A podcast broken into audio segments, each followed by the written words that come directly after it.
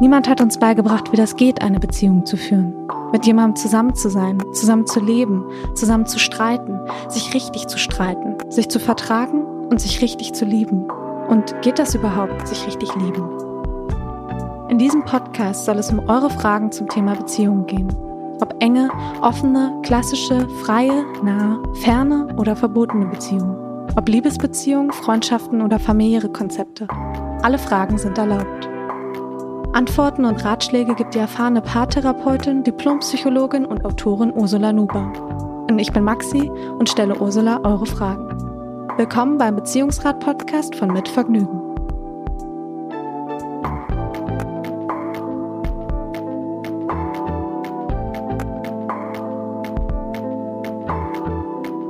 Hallo, liebe Ursula.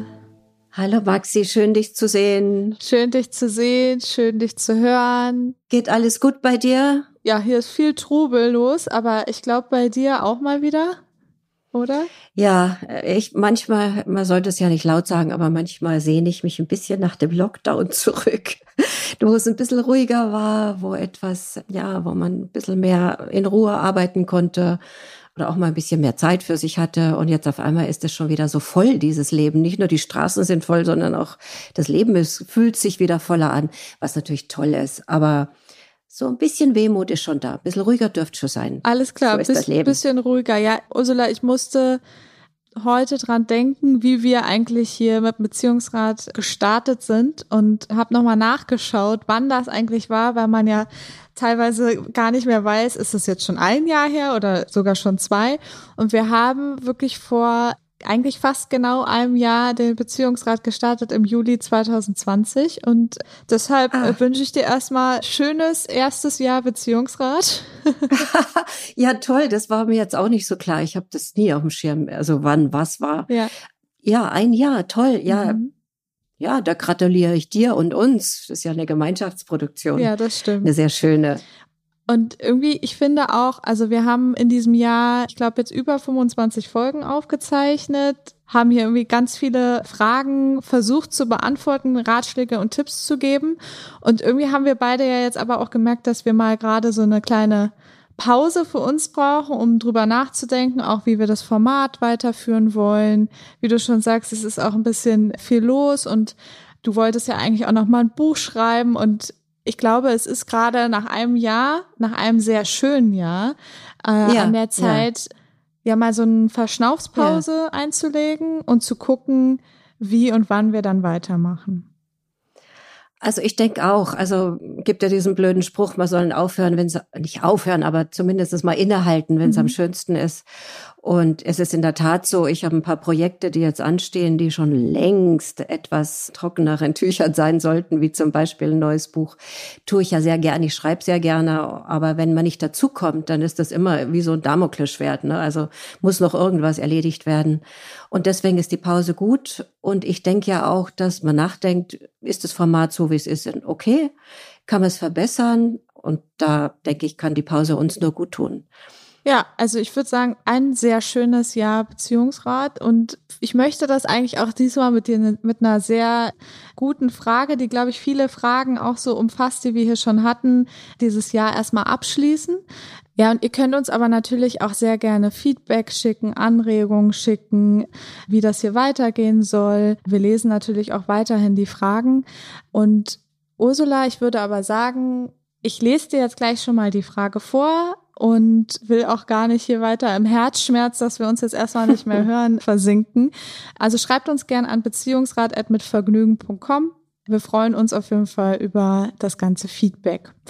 So, Ursula, uns wurde geschrieben. Hallo, liebe Maxi und hallo, liebe Ursula. Danke, dass ihr einen so tollen Podcast macht. Seit Beginn an verfolge ich jede Folge und habe schon das ein oder andere Mal viel über mich und meine Beziehung gelernt.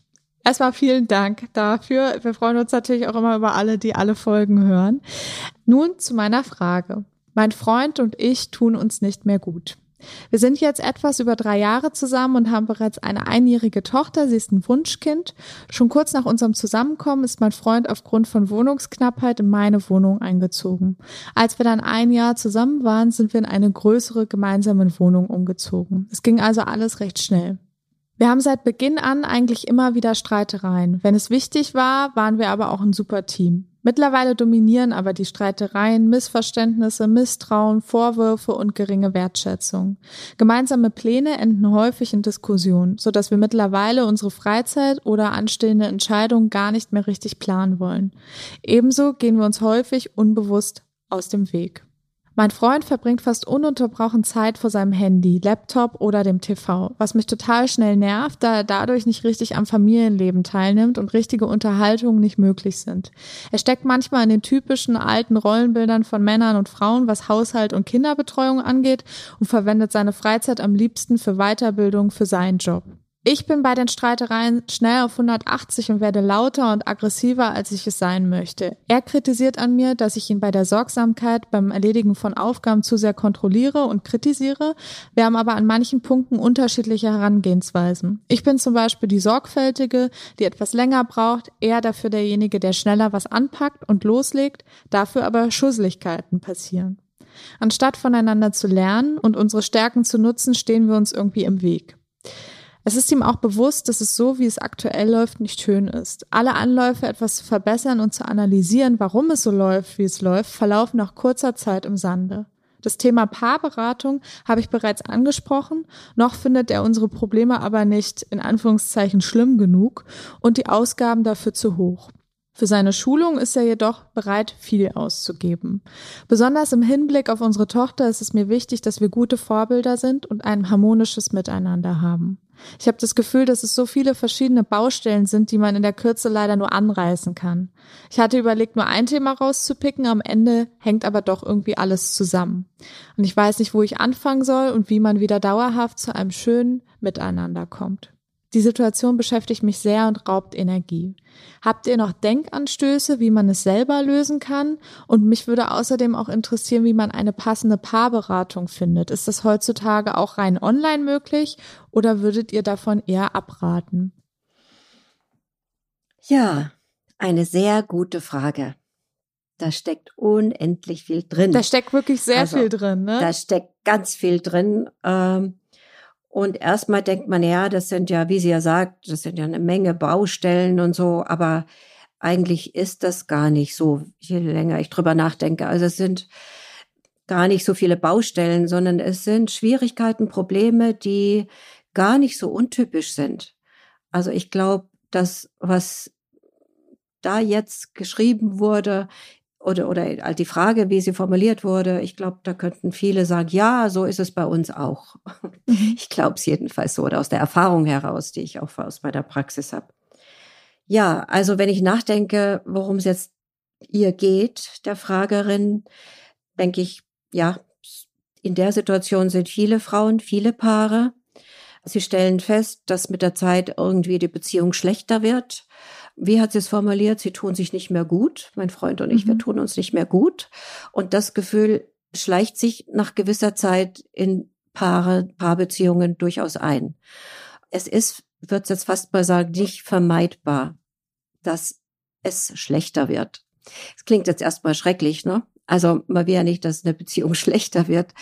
Aber es ist so. Beziehungen verändern sich und sie verändern sich oft so, dass wir gar nicht wissen, was da eigentlich los ist. Jede Beziehung fängt ja im Grunde ähnlich an. Also sie fängt sozusagen mit der, mit der Verliebtheitsphase fängt sie an. Wir verlieben uns, es ist alles toll. Wir haben Verschmelzungsgefühle. Wir sehen keinen Unterschied zueinander. Wir verstehen uns blendend. Wir haben viele Gemeinsamkeiten mit dem Partner, der Partnerin. Also die erste Phase einer Beziehung ist ja wirklich eine Glücksphase und manchmal ist es wie so eine Art Drogenrausch. Ähm, wie wir alle wissen und wie wir ja auch alle irgendwie immer sagen, natürlich, Verliebtheit verändert sich, kann nicht halten. Wir können nicht ständig im Drogenrausch sein. Soweit wissen wir Bescheid. Mhm. Aber was dann? Wissen wir dann Bescheid, was dann kommt? Was ist dann die zweite Phase der Beziehung, wenn die erste die Verliebtheit ist und die kann nicht ewig dauern? Und die zweite Phase ist, ich sag's jetzt mal einfach so, auch eine Art Ernüchterungsphase. Also mit der Zeit stellt man fest, dass der idealisierte Partner und die Traumprinzessin, dass die ja doch irgendwie anders sind, als man vielleicht anfangs gedacht hat. Und man stellt auch Unterschiede fest. Und man stellt komische Macken fest oder mhm. Eigenarten. Und man merkt irgendwie, wobei man das noch nicht so ganz bewusst vielleicht wahrhaben will, der andere ist ja doch nicht so, wie ich dachte. Und die Freundin an meiner Seite, die hat aber auch wirklich, also muss sie so viel mit ihren Freundinnen telefonieren und muss sie ewig an mir rumnörgeln oder warum teilt sie meine Interessen nicht? Also ich will nicht mit der berühmten Zahnpastatube anfangen, aber es fängt an, der andere, den man so liebt, fängt an, ja, ein bisschen zu stören manchmal und auch unverständlich zu werden. Also wieso verhält er oder sie sich so? Das heißt also, diese Ernüchterung, die ist nicht zu vermeiden, weil man dann erst mal sich richtig kennenlernt. Weil in der ersten Phase, das wissen wir ja alle, da zeigen wir unsere Schokoladenseiten. Da sind wir kompromissbereit, anpassungsfähig. Da schauen wir auch mal über Dinge weg. Aber wenn dann die Beziehung fester wird und ernster und sie sagt, sie sind drei Jahre zusammen, sie haben eine Tochter, sie, sie sind eine junge Familie, da verändert sich sowieso sehr viel, wenn ein Kind da ist. Es wird alles stressiger. Und ich glaube, dass die beiden jetzt in dieser zweiten Phase sind, wenn nicht vielleicht sogar in der dritten.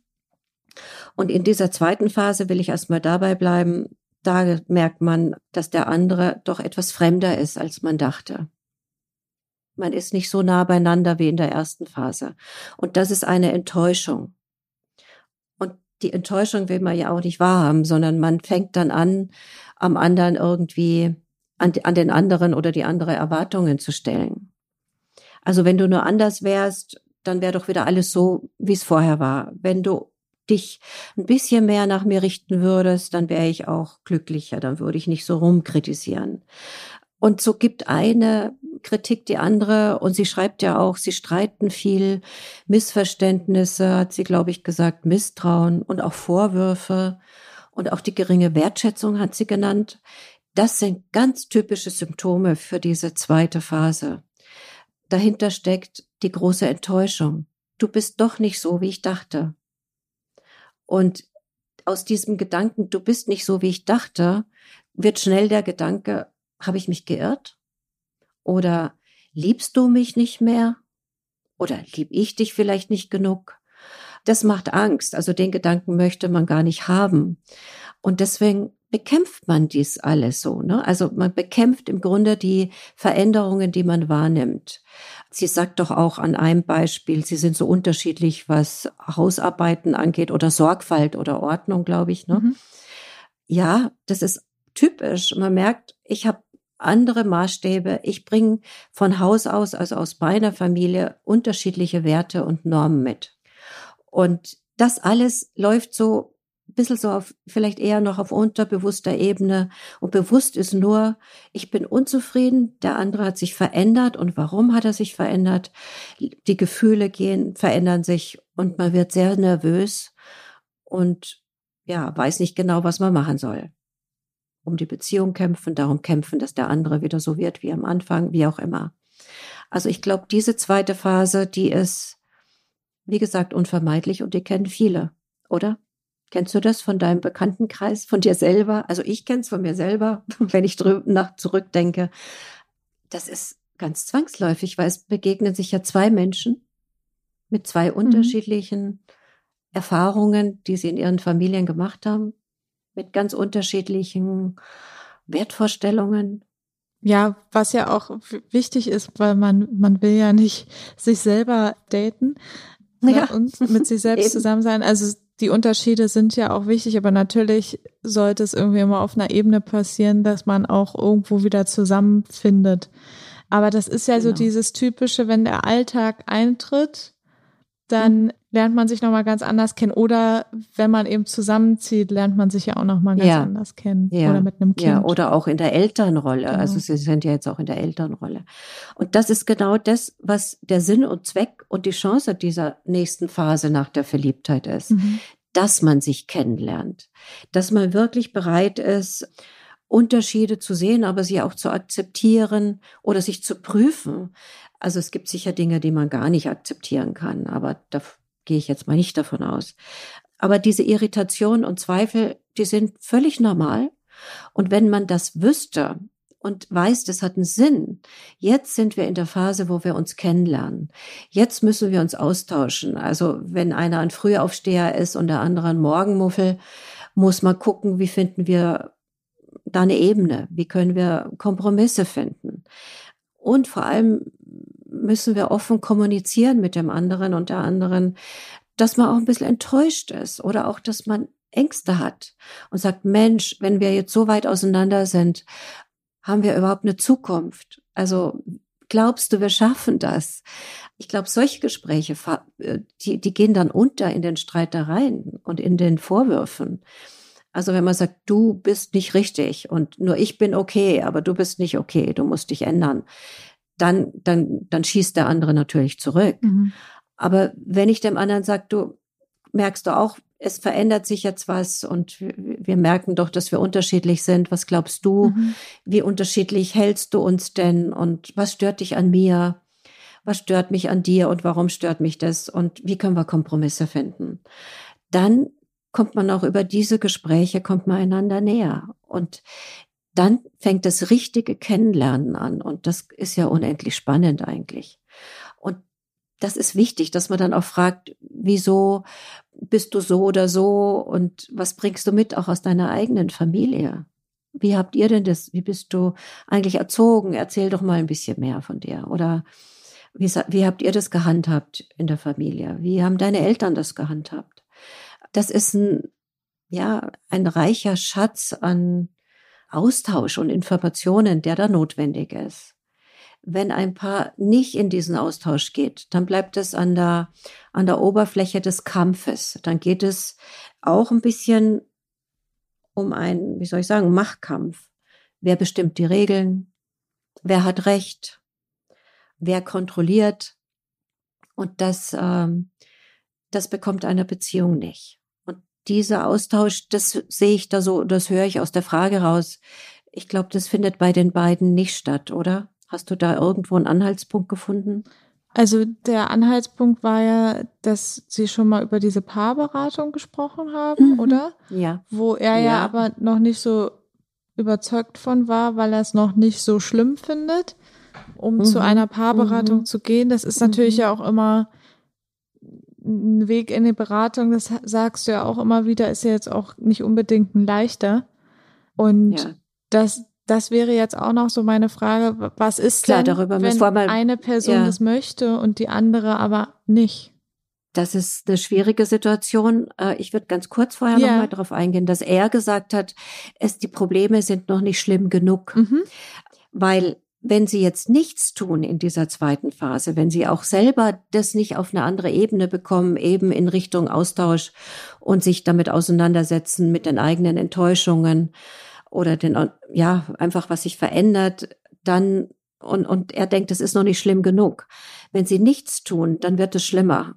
Es ist leider so, weil in der, in der, dann folgt die dritte Phase und die dritte Phase ist dann alles, was in der zweiten noch irgendwie so, ja, gerade so geht, wird dann noch schlimmer.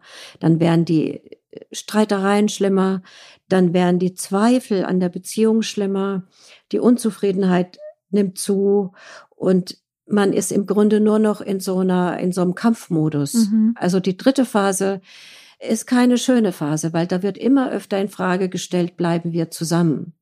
Und diese Frage, bleiben wir zusammen, die macht natürlich Panik, die löst Ängste aus, weil eigentlich hat das Paar ja Potenzial und sie lieben sich ja auch. Aber weil alles so anstrengend und so schwierig ist, dann, dann wird es immer, verhärtet sich die ganze Geschichte. Und auch dann ist es natürlich nicht zu spät, Hilfe zu suchen.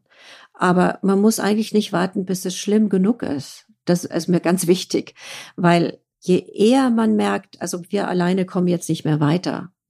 Also wir suchen doch sofort Experten oder Handwerker, wenn irgendwas im Haus nicht klappt. Mhm. Also wenn, wenn, wenn die Heizung nicht funktioniert oder die Elektrik zusammenbricht, dann, wenn man nicht gerade selber Ahnung hat, dann holt man jemanden. Und aber in der Beziehung, was Beziehungen angeht, da haben wir immer die Meinung, das muss ganz alleine gehen. Also muss man doch wissen. Mhm. Aber dem, dem ist nicht so, weil zu zweit verheddert man sich und eine Paarberatung oder eine Paartherapie ist ja im Grunde ich sage immer, es ist nichts anderes als eine Moderation. Das will ich deswegen nicht tief hängen, sondern einfach auch die Angst nehmen. Also da ist eine, ein Dritter, der moderiert zwischen dem Paar. Und zwar anders, als es vielleicht ein guter Freund oder eine Freundin tut. Aber die sind ja meistens, ja, die sind ja ah, selber keine Experten und zum anderen bringen sie immer eigenes mit ein. Ja. Also vielleicht wollen sie unbedingt, dass das Paar auf gar keinen Fall sich trennt, weil sie selber Angst haben vor Trennung. Oder sie sind parteiisch. Die Freundin der Frau ist natürlich irgendwie mehr auf der Seite der Frau und der Freund von ihm ist auf der Seite von ihm. Und eine Paarberaterin, ein Paarberater, sie sind neutral. Sie sind total neutral. Das ist im Bekannten- oder Verwandtenkreis niemand. Kann gar nicht sein. Und das ist etwas, das da kann man gar nicht hoch genug schätzen. Neutralität. Weil jedes Paar, das in die Paarberatung kommt, muss wissen, dass es gleichwertig behandelt wird. Da gibt es keine Parteinahme für sie oder für ihn, sondern da ist ein ganz neutraler Mensch. Jeder kommt zu Wort, jeder wird gehört, jeder wird respektiert und das ist schon mal ganz wichtig. Und vor allem wird wichtig, dass durch die Moderation ein Paar lernt und anfängt, anders miteinander zu sprechen. Mhm. Also wenn es anfängt, so du, du immer und du enttäuscht mich und du hörst nie zu und wenn du nur anders wärst und wenn er oder sie sich nur ändern würde, das kommt natürlich in der Paarbeziehung. Aber das geht nicht weiter. Also da gibt es dann einen Stopp, da sagt man halt, so spreche sie zu Hause miteinander. Aber hier sprechen wir nicht so. Mhm. Und das läuft dann sozusagen immer über die Beraterin, den Berater, wird dadurch moderiert, wird abgeschwächt und sie lernen anders miteinander zu reden und sie sagen auch Dinge, wo sie zu Hause Angst vor haben, dass sie die, sie denken, wenn ich mich jetzt öffne, wenn ich über meine Gefühle spreche, dann verletzt mich der andere. Mhm. Dann kommt Viele sagen auch, ja, das mache ich nicht. Ich habe schon mal angefangen, ein bisschen mehr von mir zu sagen und es kommt dann wie ein Bumerang zurück und wie ein Vorwurf. Und dann macht man wieder zu und macht wieder dicht. Aber die, die Paarberatung ist ein geschützter Raum. Da darf sehr vieles gesagt werden und die Erfahrung zeigt, dass sehr vieles gesagt wird, dass da Dinge zur Sprache kommen, wo mal der eine sagt oder die andere, das höre ich jetzt heute zum ersten Mal warum hast du das mir noch nie gesagt? Mhm. Dann sagt der andere, ja, weil du mich noch nie gefragt hast oder weil ich mich nicht getraut habe oder weil es mir zu heiß erschien oder also alles, was mit Enttäuschung und Kränkung zu tun hat zum Beispiel, das wird meist nicht offen im Zweiergespräch angesprochen. Aber in der Paarberatung ist das möglich. Mhm. Und jetzt ist aber nun die Frage, wenn man bereit ist für eine Paarberatung, aber nur ähm, die eine Seite bereit ist und die andere das eigentlich ja. nicht möchte, mhm. das ist ja auch eine totale Zwickmühle, oder? Das ist schwierig. Ich spreche deswegen, wenn ein Paar kommt, stelle ich immer die Frage, also von wem geht die Initiative aus? Mhm. Und wer von ihnen kommt mit Skepsis oder Zweifeln? Und dann sagt meist manchmal, nicht immer, also manchmal kommen, es kommen zunehmend Paare auch wirklich gemeinsam und, und, und überzeugend gemeinsam.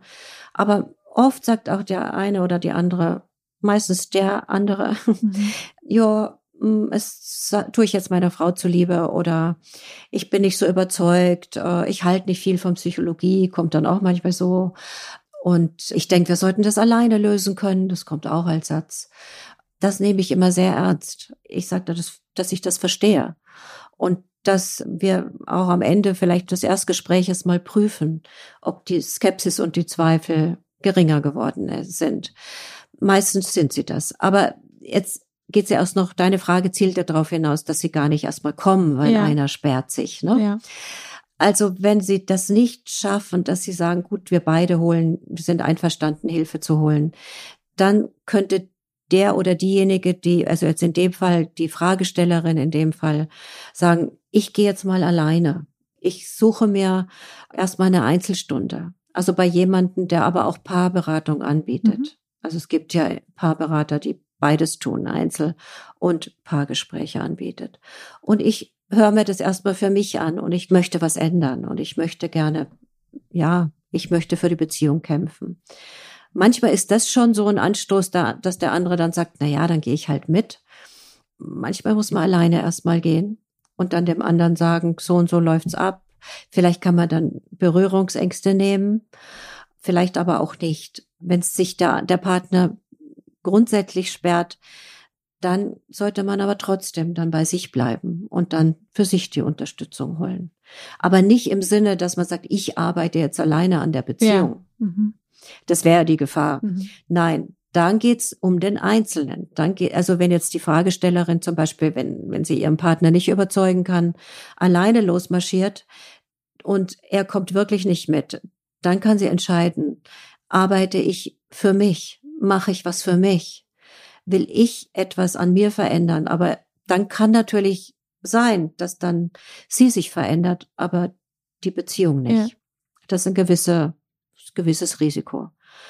Ich habe die Erfahrung gemacht, dass gerade die jüngeren Paare im Grunde sehr aufgeschlossen sind.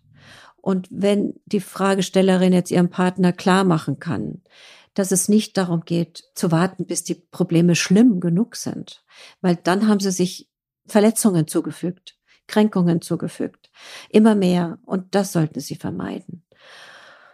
Und wenn es ihm irgendwie, wenn er meint, es ist zu teuer, für einen Anfang kann man auch mal bei Ehe- und Lebensberatungsstellen erstmal ein paar Stunden nehmen oder bei Pro Familia. Mhm. Das ist nicht teuer. Und man kann erstmal ein bisschen schnuppern. Wie läuft das ab? Komme ich damit zurecht? Vielleicht nimmt das die Scheu davor. Mhm. Dann kann man dort bei den Beratungsstellen auch in Erfahrung bringen, wie man weitermachen kann und wo man weitermachen kann und ob man das wirklich möchte. Also ich sage immer, holen Sie sich erstmal ein paar Schnupperstunden in den Beratungsstellen. Die sind sehr gut ausgebildet, die Kolleginnen und Kollegen dort. Und man kommt, bekommt einen guten Eindruck auch von Paarberatung. Mhm. Das wäre so ein, ja, so ein Kompromiss, den man erstmal schließen könnte. Ja, weil die Frage war ja eben auch, wie man eine passende Paarberatung findet und wahrscheinlich ja wirklich auch durch kennenlernen, ausprobieren, weil es sollte ja irgendwie schon jemand sein, wo man mhm. sich einfach wohlfühlt, ne? Weil, denke ich mal. Das ja. ist, das ist ein ganz, ganz wichtiger Punkt. Also ich bin ja systemische Therapeutin. Mhm. Und wir haben da den Begriff der affektiven Rahmung. Das heißt, affektive Rahmung heißt, es muss gefühlsmäßig emotional ein Rahmen geschaffen werden, in dem sich das Paar wohlfühlt. Also auch der einzelne Klient natürlich. Also das heißt, es muss eine Beziehung oder eine, sagen wir mal, eine Wellenlänge zwischen Beraterin, Berater und Klienten geben. Sie müssen spüren, dass da jemand ist, der wirklich versteht und der auch einfühlsam ist, dass sie das Gefühl haben, da ist jemand, der ist wirklich interessiert an unserer Situation auch so, zum Beispiel sowas, die Atmosphäre des Raumes ist wichtig. Das unterschätzt man oft. Also wenn man in einen Raum kommt und sagt, uh, der ist aber dunkel und irgendwie, hm, es muss angenehm sein und mhm. es muss ein Raum sein, der Sicherheit gibt. Also sowohl die Person als auch der Raum. Und das muss zumindest in, in Ansätzen gegeben sein. Das ist natürlich in der Beratungsstelle vielleicht was anderes. Da ist es ein bisschen nüchterner als in der Praxis. Aber das ist ein ganz wichtiger Punkt. Und deswegen, ich glaube, die, die Fragestellerin hat ja auch gefragt, ob online möglich ist. Mhm. Ja, natürlich. Also Online-Therapie nimmt immer mehr zu. Aber meine Erfahrung ist, und das hat damit zu tun, was ich gerade gesagt habe, also mit der Atmosphäre, mhm. mit der Bindung und der Beziehung, die zum Berater, zur Berater aufgebaut werden muss. Also nur online halte ich für nicht besonders sinnvoll. Also kann man mal machen für den Anfang oder auch mal zwischendrin oder jetzt in der Corona-Zeit habe ich auch sehr viel Videoberatungen gemacht, natürlich. Aber meistens nur mit Paaren, die ich schon kenne. Mhm. Also wo schon eine Beziehung da ist und ja, wo das auch keine Rolle spielt. Und was noch, noch wichtig ist, ein Paar sollte aus den gewohnten Räumen rausgehen. Also auch das ist ein ganz wichtiger Effekt, wenn die den Weg zur Paartherapeutin, zum Paartherapeuten, mhm. da sind sie schon zusammen, da ist was schon gemeinsam. Manche müssen ja vielleicht eine halbe Stunde oder eine Stunde vielleicht sogar anreisen. Manche, also das erlebe ich bei meinen Paaren, wie ich immer sage, die gehen dann nachher noch zusammen essen, wenn sie sich danach fühlen. Oder sie gehen noch eine Runde spazieren. Ja. weil sie nicht gleich wieder nach Hause wollen. Ja. Und das spricht aus meiner Sicht auch ein bisschen gegen die Online-Paartherapie, weil die Paare in ihrem häuslichen Umfeld bleiben, wo ja die Probleme hocken, wo vielleicht das Kind im Hintergrund quengelt.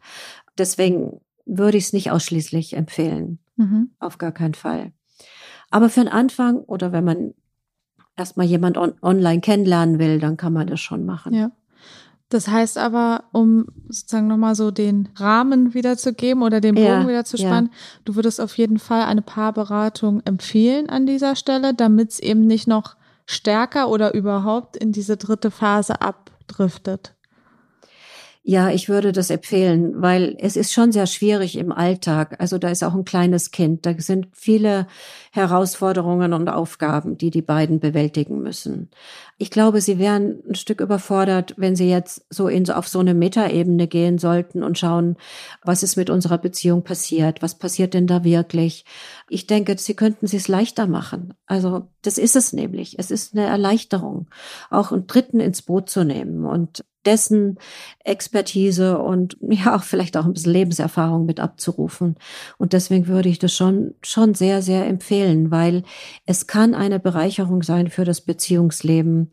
Und es sind doch viele Aspekte, auf die man zu zweit nicht kommt. Vor allem dann nicht, wenn man schon in so einer Phase ist, wo man so heftig miteinander ja kämpft. Ne? Also die Streitereien sind ja schon da. Mhm. Sie hat geschrieben, die sind mehr geworden, sie dominieren und ja, und die, wenn die Wertschätzung nachlässt, das schafft man alleine nur sehr, sehr schwer und mit Anstrengung.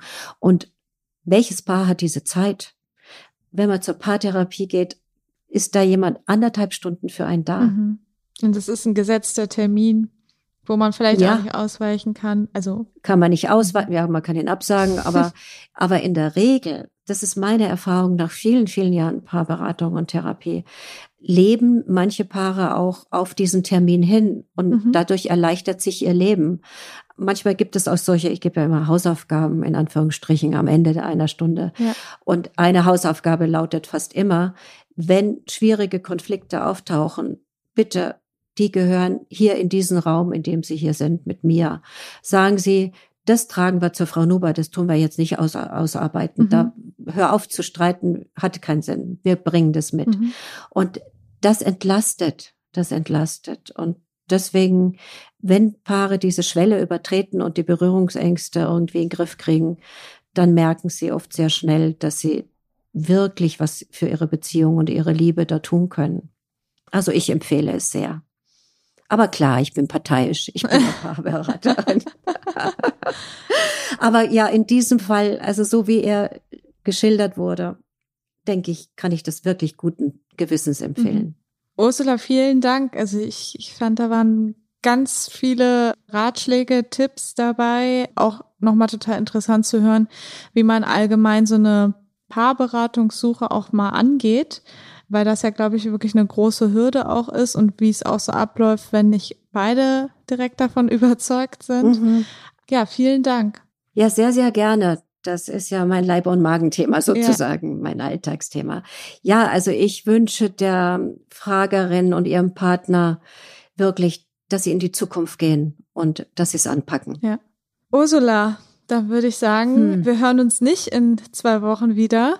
Also nicht hier im Podcast zumindest. Nein. Aber ich wünsche dir erstmal alles Gute. Wir sammeln uns, wir überlegen, wie wir das hier fortführen und melden uns natürlich, wenn wir das fortführen. Natürlich. Vielen Dank für dieses tolle Jahr Beziehungsrat und dass wir uns darüber überhaupt kennenlernen durften. Ja. Also ich weiß noch, wie du mir geschrieben hast und wie ich da sofort dachte, ach, das ist so freundlich geschrieben, das spricht mich irgendwie an. also da hat die affektive Rahmung eindeutig gestimmt. Perfekt, ja. Und ich finde, ich finde es ja auch toll, es ist eine Bereicherung und ich danke dir auch sehr ja. für diese Möglichkeit und auch, dass ich dich kennenlernen durfte. Ja, Ursula. Dann sage ich erstmal Tschüss und bis ganz bald, hoffentlich. Ja, ciao, Maxi. Ciao. Und euch da draußen alles Gute. Alles Gute. Tschüss. Tschüss. Das war der Beziehungsrat von Mitvergnügen. Wenn euch der Podcast gefallen hat, freuen wir uns über Bewertungen und Kommentare und natürlich, wenn ihr den Beziehungsrat weiterempfehlt. Wenn ihr selbst Fragen rund um Beziehungen habt, dann schreibt uns an beziehungsrat.mitvergnügen.com. Bis bald.